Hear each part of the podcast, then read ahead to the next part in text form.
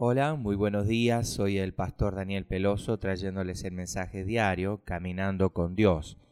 Hoy quiero compartir con ustedes la palabra de Dios en San Mateo capítulo 8, versículo 26. Él les dijo, ¿por qué teméis hombres de poca fe? Entonces, levantándose, reprendió a los vientos y al mar.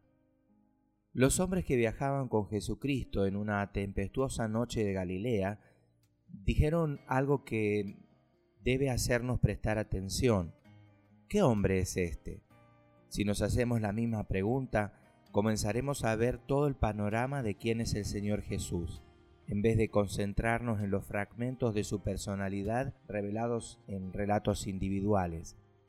Cuando el viento que circula a través de un estrecho desfiladero pasa por el mar de Galilea, el agua se vuelve turbulenta.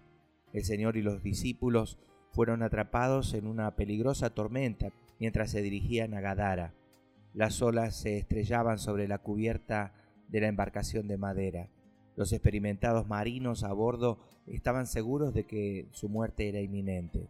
Sin embargo, Jesús dormía. Descansaba tranquilamente en medio de una tormenta tan espantosa que la palabra griega usada para describirla es siesmos, la misma raíz de la frase actividad sísmica para terremotos.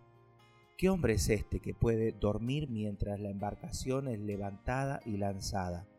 La respuesta es el que creó los mares y sabe cómo se forma una tormenta, el cual hace que una ola se mantenga en movimiento. Un ser divino vestido de humanidad que reprendió los vientos y al mar aquietándolos perfectamente. Las sagradas escrituras dicen que tanto el aire como el agua se calmaron al instante ante la orden de Jesús.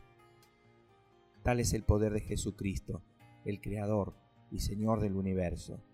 Vistos en conjunto, todos los relatos de la Biblia acerca del Señor revelan el gran hecho de que Él es el único digno de toda gloria, honra y alabanza. Señor, dejo en tu inmenso e insondable poder todas mis cargas y preocupaciones, y te entrego mi confianza y mi fe, pues eres el único digno de toda honra, alabanza y gloria. En el nombre de Jesús.